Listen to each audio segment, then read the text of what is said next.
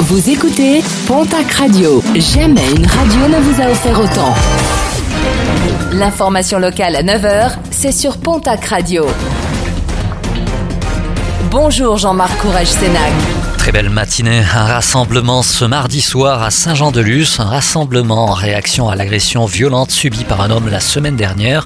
Alors qu'il s'adressait à son frère, il aurait été pris à partie et molesté parce qu'il lui parlait en basque. Un groupe de jeunes filles aurait subi le même sort. Une enquête a été ouverte. Le Gastech appelle à manifester ce soir à 19h, place Louis XIV. Accident spectaculaire hier matin à Tarbes, où une jeune automobiliste de 20 ans a perdu le contrôle de sa voiture, qui dans son élan a arraché un lampadaire du boulevard du 8 mai en face des fédérations de pêche et de chasse. La jeune femme légèrement blessée a été évacuée vers l'hôpital de Tarbes par les secours.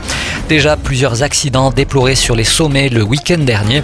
Avec euh, le retour des randonneurs dans les Pyrénées, les autorités en appellent à la prudence avant de s'élancer. Mieux vaut connaître ses limites physiques, être bien équipé en vêtements et chaussures, mais aussi en eau et nourriture.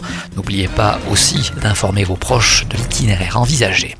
Il ne lâche rien. Le collectif en faveur de la diffusion de Sainte-Suzanne avec Orthès a décidé de saisir le tribunal administratif de Pau suite à l'arrêté préfectoral du 8 avril dernier qui avait rejeté leur requête.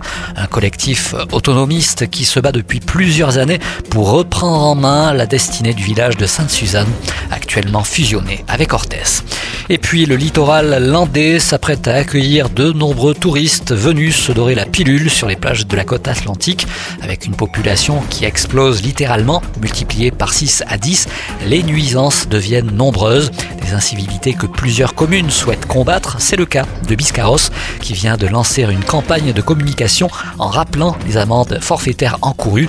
Sont dénoncées les nuisances sonores, les stationnements anarchiques, les déchets jetés dans la rue et sur les plages, les mégots et autres déjections canines, la consommation d'alcool sur la voie publique ou encore le port du maillot de bain en plein centre-ville.